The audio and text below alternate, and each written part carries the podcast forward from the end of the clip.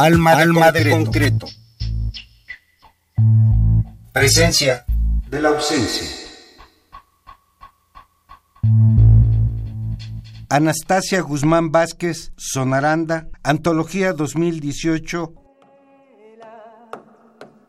Vuela pa la playa, por el camino nos vemos, cantando la guacamaya.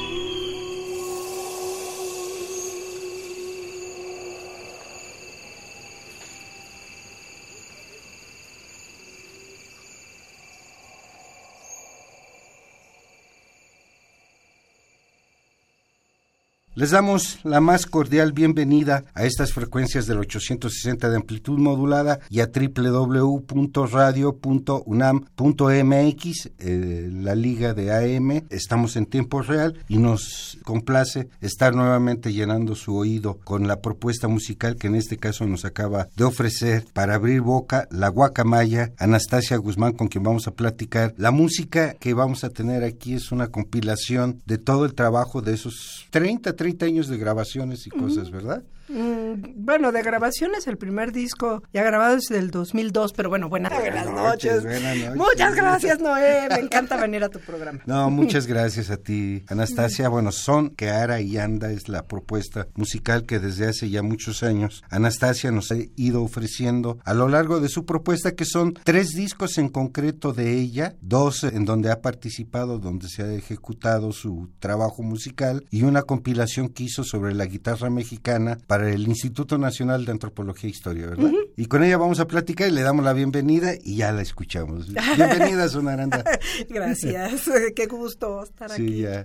No, pues también a nosotros nos das gusto que sigas siendo necia.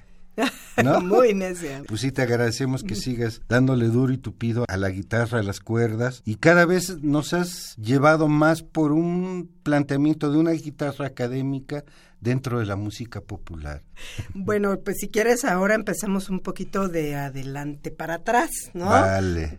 Porque, así te cuento las cuestiones recientes. Yo creo que de lo más lindo reciente es que en mayo de este año finalmente me titulé. Lo quiero empatar con lo que estás diciendo de la guitarra académica popular, ¿no? Yo dicho rápido y no muy bien, me considero una folclorista con formación académica. No estoy diciendo nada nuevo ni estoy haciendo nada nuevo, o sea, es la ruta que marcó Violeta Parra, Atahualpa Yupanqui, Juan Falú, varios artistas que sobre todo se dieron en Sudamérica, de Raúl García Zárate en el Perú, pues, o sea, hay varios ejemplos. Aquí en México el precursor, y he de decirlo porque además es un maestro al que yo adoro entrañablemente, que es como de mi familia, es una persona que yo quiero mucho, que es Gerardo Tamés. Gerardo Tamés es el primero que se pone a trabajar los géneros tradicionales y a partir de ahí desarrollar un proyecto creativo en la guitarra, o en la guitarra y otros ensambles de cámara, orquesta, lo que sea, ¿no? Hasta antes de eso había una guitarra, sí, que empataba la música popular con la música académica. O sea, hay muchísimos ejemplos también, Ramón Donadío, el propio Antonio Briviesca, en fin, hay varios ejemplos. Pero es hasta Gerardo Tamés que se trabaja más en la música tradicional. Como bien sabes, pues yo vengo totalmente de, de la influencia directa de los folcloristas. Mis maestros fueron los folcloristas desde el kinder. O sea, yo llegué al kinder y mi primer maestro de música fue Adrián Nieto. Después mi primera maestra de guitarra a los cinco años fue una chilena exiliada. lo primero que yo aprendí fue las canciones de Violeta Parra, Víctor Jara y todo ese repertorio, La Muralla, el río Manzanares, todo ese repertorio que estaba en boga en los años 60, 70, en cierto, he de decirlo, en cierto círculo social, porque no todo el mundo oía eso. No era generalizado, pero imagínate, pues yo llegué a la escuela en mi primaria, cuando se exilió Cita Rosa, pues su hija iba en mi escuela, entonces daba conciertos a la hora del recreo, ¿no? Imagínate, yo salía al recreo, estaba Cita Rosa ahí cantando, pues yo volvía loca y me le colgaba como chango. Yo tenía siete años en ese entonces. Entonces, obviamente todo eso pues te marca, ¿no? Te marca profundamente y bueno, retomando la idea, yo tuve muy claro desde muy jovencita que yo quería ese perfil de artista latinoamericano, de encuentro de la música folclórica o tradicional o como le quieran llamar, con la guitarra, el desarrollo de la guitarra, de toda esa música en la guitarra, o sea, implicaba un conocimiento muy profundo de la guitarra en sí. Eso me lleva a hacer la carrera de guitarra en la Facultad de Música, ahora Facultad entonces Nacional y me lleva, que eso es lo que para mí es más importante, a ir encontrando empatía con varios de mis maestros. Finalmente yo tardé 20 años en titularme también porque yo por muchos años sentí que la academia se cerraba a este tipo de cosas y la verdad es cierto, ¿no? Sí, se cerraba, pero al final la propia academia de guitarra, mis colegas de toda la vida, que además hay que decirlo en esta estación de la UNAM, o sea, los grandes maestros de guitarra de la UNAM, René Báez, Juan Carlos Laguna, Oscar Cárdenas, el propio Gonzalo Camacho, Antonio Corona, que fueron mis sinodales, ellos me ampararon, me protegieron, me defendieron frente al Consejo Técnico para que yo me titulara con un programa folclórico académico. Y soy el primer caso de una titulación con ese perfil, pues, ¿no? Además, he de decirlo, toqué la primera parte yo sola, la segunda parte hice una orquesta con obras mías, un quinteto de cuerdas, me invité a los tribus, ¿no? a los del grupo tribu que llevaron así hasta unos tlapanguas y caracoles o carinas teponazles. Que son todo un espectáculo. Son todo un espectáculo. Fueron dos de ellos, David Méndez y su hijo. Y luego fue Sergio Ordóñez de Folcloristas, también un gran músico que me apoyó con las jaranas, la quena. Entonces sonó aquello y además la orquesta la dirigió el propio Gerardo Tamés. Entonces sí fue una titulación pues hermosa. Yo estoy muy emocionada. Sí me tardé 20 años, pero finalmente para mí era un objetivo muy importante hacerlo con lo que yo toco, con lo que yo he vivido toda mi vida. ¿Por qué? Porque de trasfondo también para mí hay toda una defensa de la cultura popular. Y defensa es eso, con todas sus letras, exterminar toda jerarquía cultural. Yo a estas alturas pienso que quiero ver a cualquier doctor en cualquier área ¿no? Científica, artística, lo que sea, subido en un palo de 40 metros de altura, tocando una danza de voladores, ¿no? Y danzando y tocando el pito y el tambor. Yo quiero ver eso. A lo que voy es que cualquier actividad humana que llegue a un nivel de maestría exige muchos años de trabajo, no importa si es cobijada en una academia o si es fruto de la tradición oral. Y para mí el reconocimiento a la tradición oral es tan importante y está, digamos que lo que yo hago está tan fundamentado en la tradición oral como en la academia. Y es tan importante una como la otra. Y obviamente no me voy a meter a fondo, pero pues tú lo sabes muy bien, estas cuestiones de discriminación, de siempre el patito feo es la cultura popular y es música de inditos, todas esas cosas con las que uno crece que ya a estas alturas para mí son más que aberrantes. Andas de malagueña, ¿qué te parece si escuchamos malagueña? Claro que sí. De esta antología que nos estás ofreciendo que recupera en gran medida parte de tu quehacer musical desde el primer disco que es Son que Ara y Anda, luego sigue este el de Puxik, Xochiltzin y posteriormente antología que son tus tres discos solitarias. Con ensambles, pero sí, son digamos de mis proyectos, sí. Malagueña en la interpretación de Anastasia Guzmán, mejor conocida como Sonaranda.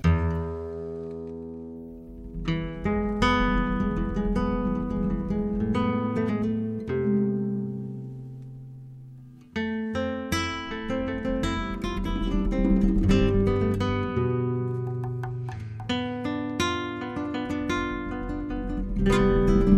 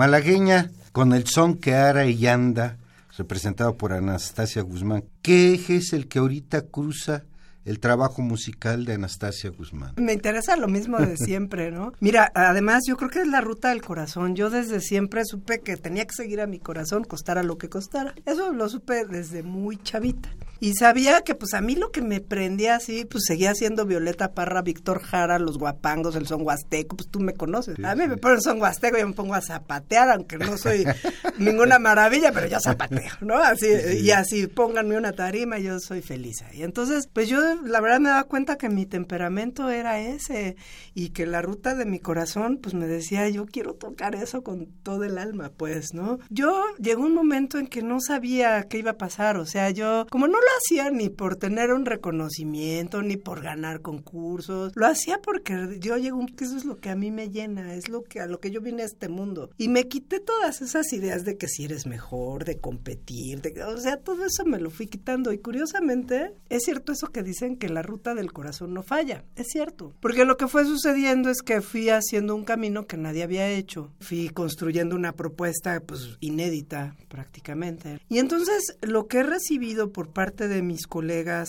pues que además como son gente que digamos ha hecho lo mismo en cada uno en su línea, entonces saben lo que cuesta hacer una, una, construir un artista, construirse como artista. Cuesta muchos años de disciplina, de entrega profunda al arte y todo. Entonces mis colegas que ven eso dicen, no, pues es que esta chava se está rifando igual. Y hay mucho cariño. Además, yo, tú sabes que yo me llevo bien con todo el mundo. A mí me gusta querer a la gente. Es lo que me gusta en esta vida. A mí, a mí me gusta querer y que me quieran. Así. Entonces la neta es que como ya no me complico que si se me va una pifia en la guitarra y que, o que si toco más rápido, me tiene sin cuidado. Yo lo hago con todo el corazón, con toda la entrega, la disciplina diaria. Y eso me ha hermanado con mucha gente del medio. Claro, siempre hay gente que es un poquito más eh, reticente y, puede ser bastante tóxica, pero pues esa gente la ponemos a un lado, ¿verdad? Y afortunadamente sí puedo decir que tengo muchas alianzas muy, muy hermosas, muy virtuosas, hermandades, porque además el arte hermana de una manera muy profunda. Y eso a mí me da una, pues una plenitud y una satisfacción de vida enorme, porque lo mismo te puedo decir que tengo una hermandad y una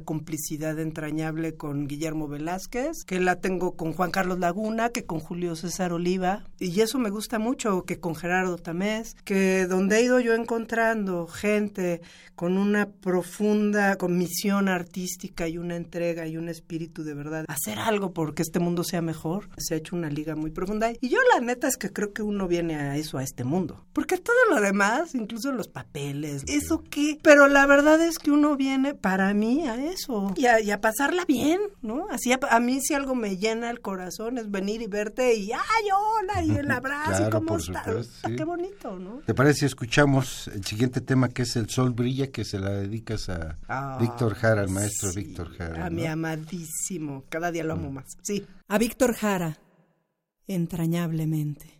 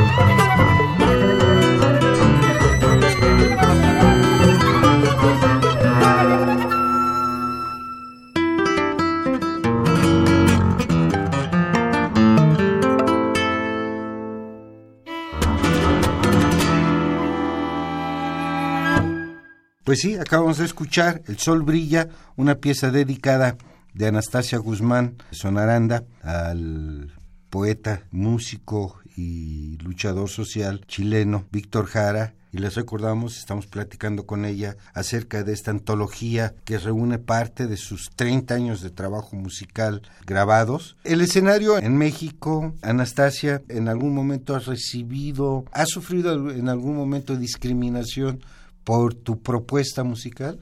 Por supuesto. Sí. Y por ser mujer también. Pero de todo tipo de... Mira, no me caso con que, ay, no, sí, todos los académicos. No es cierto. O sea, la verdad es que hay académicos que me han apoyado y avalado, pero en realidad yo soy fruto de la academia. O sea, yo llevo toda la vida estudiando guitarra académica también. Y he encontrado entre los músicos muy académicos el mayor soporte y apoyo de mi carrera. Lo mismo que entre la gente que hace cultura popular y que hace música tradicional que luego también son muy cerrados y hay muchas veces hay una discriminación por ser mujer, por supuesto.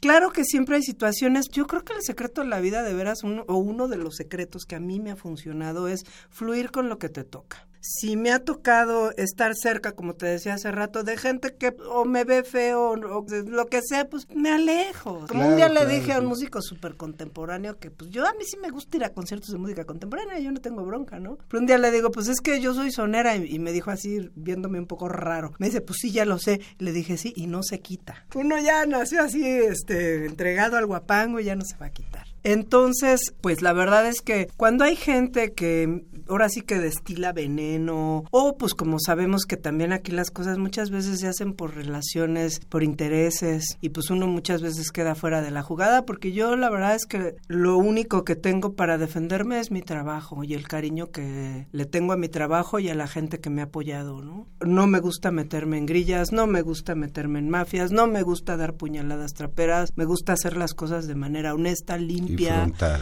y frontal. Y me gusta que a la hora que yo me plante a tocar convencer a la gente por mi trabajo. No soy una gente que haya hecho una carrera ni porque tengo lana como mucha gente sí la hace ni tampoco estoy en la industria. No me interesa una industria que me dice qué es lo que tengo que hacer y cómo lo tengo que hacer. Yo eh, siempre me he mantenido en una línea que es la de mi corazón y no critico a quien haga otra cosa, simplemente yo he querido hacerlo así. Así de sencillo. Y la verdad, sí ha sido muy importante. Lo único que sí creo y sí quisiera hacer hincapié en este momento, vamos a vivir de transición y de que van a entrar nuevos funcionarios de cultura. Sí quisiera yo que hicieran a la gente que nos dedicamos a la cultura visible. Porque lo que sí siento es que tenemos un serio problema de invisibilidad. La gente que no le apostamos al espectáculo o a la empresa, a la empresa del espectáculo, porque finalmente nosotros hacemos empresa cultural. Pero eh, la gente que no le apostamos a eso, entonces de verdad muchas veces quedamos invisibles, voy a decirlo así. Por decirte rápido, el año pasado, Gerardo Tamés, que para mí es uno de los compositores de íconos en estos tiempos y todo, estrenó una obra maravillosa en el Festival de Guitarra del Conservatorio. Estaba a menos de la sexta parte de gente del Auditorio Silvestre Revueltas, que es enorme. ¿Por qué? Porque la gente no sabe quiénes somos, no nos conoce o nos conoce un sector mínimo de la población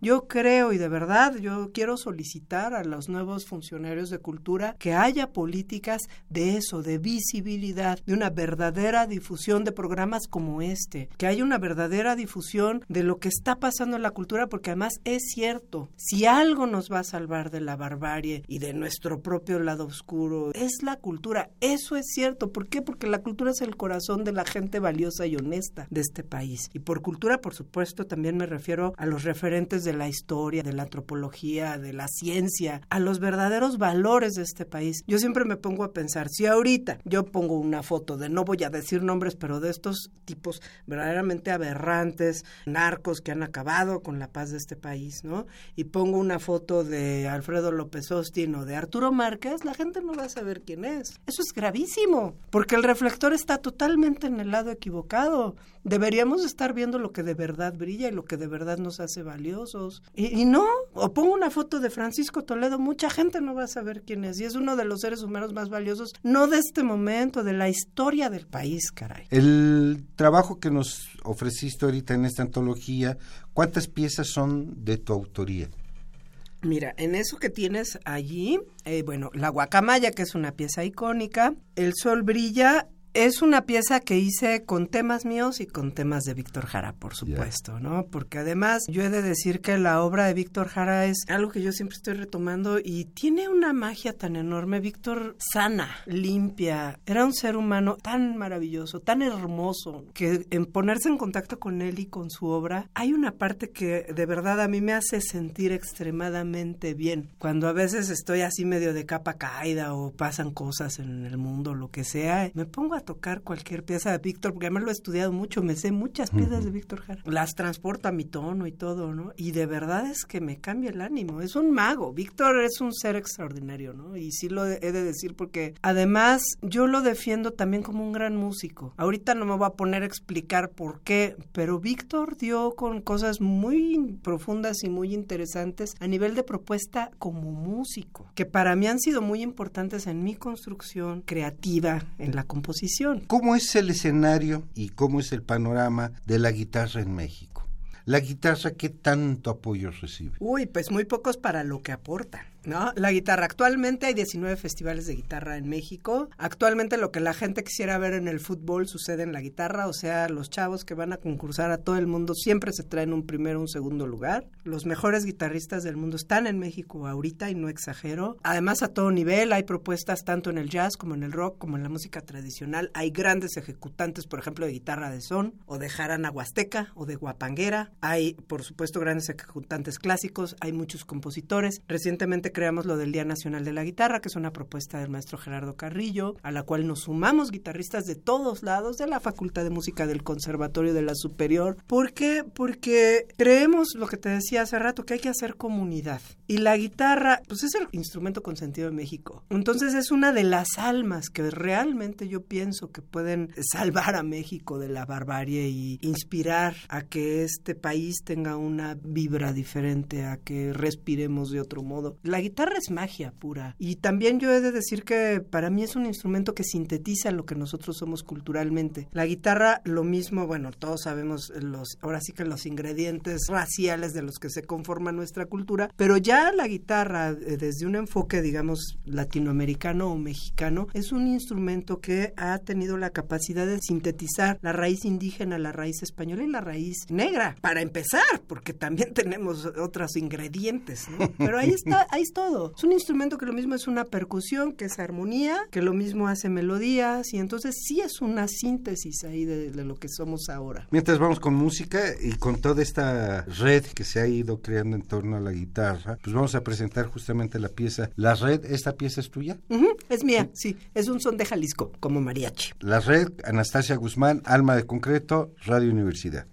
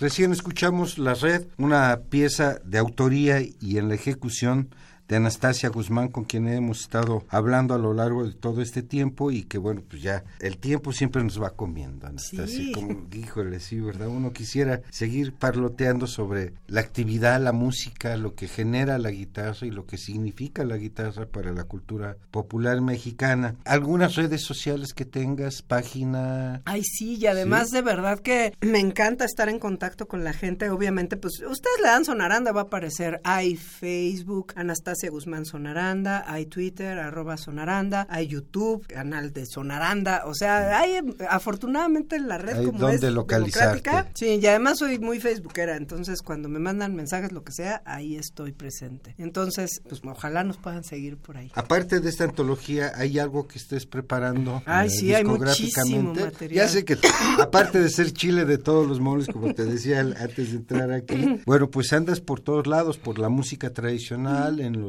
en las topadas, en los encuentros de jaraneros, siempre andas por esa parte. ¿Qué tipo de proyecto estás preparando ahorita? Ahorita, mira, tengo un proyecto que estoy muy contenta, que es Iluitl, es un disco para guitarra sola, ya está en plataforma, pero no lo he maquilado, está ya por salir la maquila, que además va con un hermosísimo eh, cortometraje que hicimos en la selva de la Candona, que se llama Upisham Kash, quiere decir el corazón de la selva, y que justamente es a partir de una obra en tres movimientos que compuse en la selva. Ese es un disco de guitarra mexicana, o sea, en la línea que yo hago, que es obra para guitarra, que retoma la raíz de la música tradicional. Y ahorita Radio Educación me invitó también a hacer un disco en este proyecto lindísimo de NIMBE con el ingeniero Luis Oropesa. Entonces ahí hice un disco que son una serie de arreglos y composiciones de música tradicional para guitarra. Por ejemplo, ese, ese disco, fíjate, me inspiró mucho el trabajo que hizo Silvio Rodríguez con Rey Guerra, un disco que se llama Mariposas, que es bellísimo. Entonces quise hacer un trabajo muy guitarrístico, con una guitarra de mucho nivel, pero pues trabajo chilenas, trabajo música de, mariachi, trabajo sones jarochos y así. Y es un disco que hay dos piezas grabadas con violín y con trabajo, con David Sánchez y con Mauricio Cervantes. Y también invité a Sergio Ordóñez porque él me va a, digamos, hacer todo un, vestido impresionante de quenas, jaranas,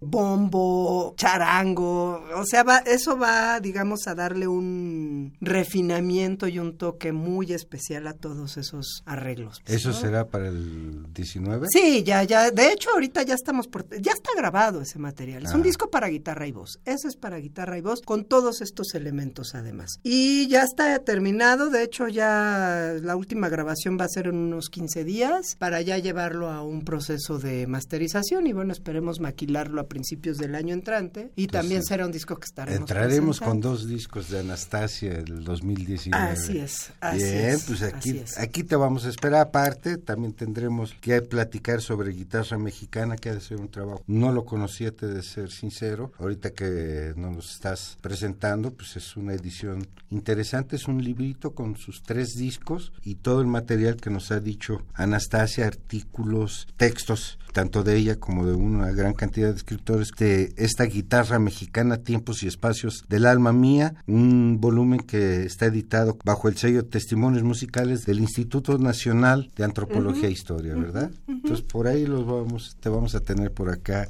Claro que Se- sí. muy seguido, ya vas a ser clienta de este, de este congal. Yo feliz de la vida. Estos congales me encantan.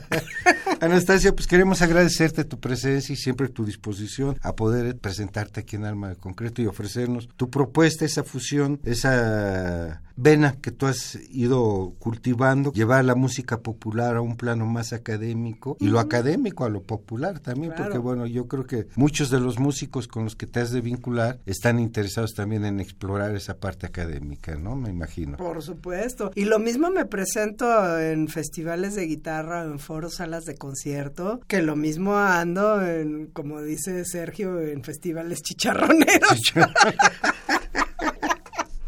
Bueno, vamos con, con, la petenera justamente, vamos a cerrar esta propuesta de la antología de 2018 de Anastasia Guzmán Vázquez, mejor conocida como Sonaranda, y a quien le damos las gracias por haber estado presente con esta antología de 2018, Anastasia. Hombre, gracias a ti, un gusto siempre. Entonces ya saben, ustedes busquen Sonaranda o Anastasia Guzmán Vázquez en las redes sociales y les va a aparecer información y la propuesta y mucha música de ella porque no es nada más tres discos personales, sino hay esta interpretación que le hacen a su obra, pero aparte aparecen una gran cantidad de volúmenes por ahí.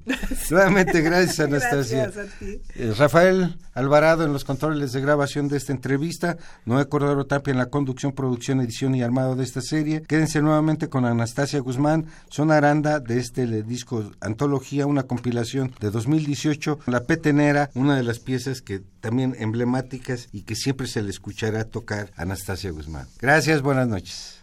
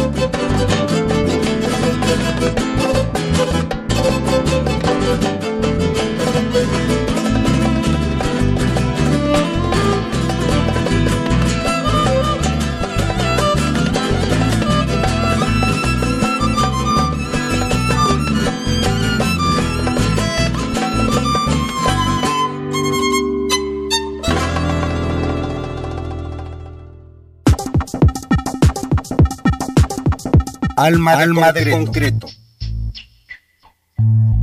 Presencia de la ausencia.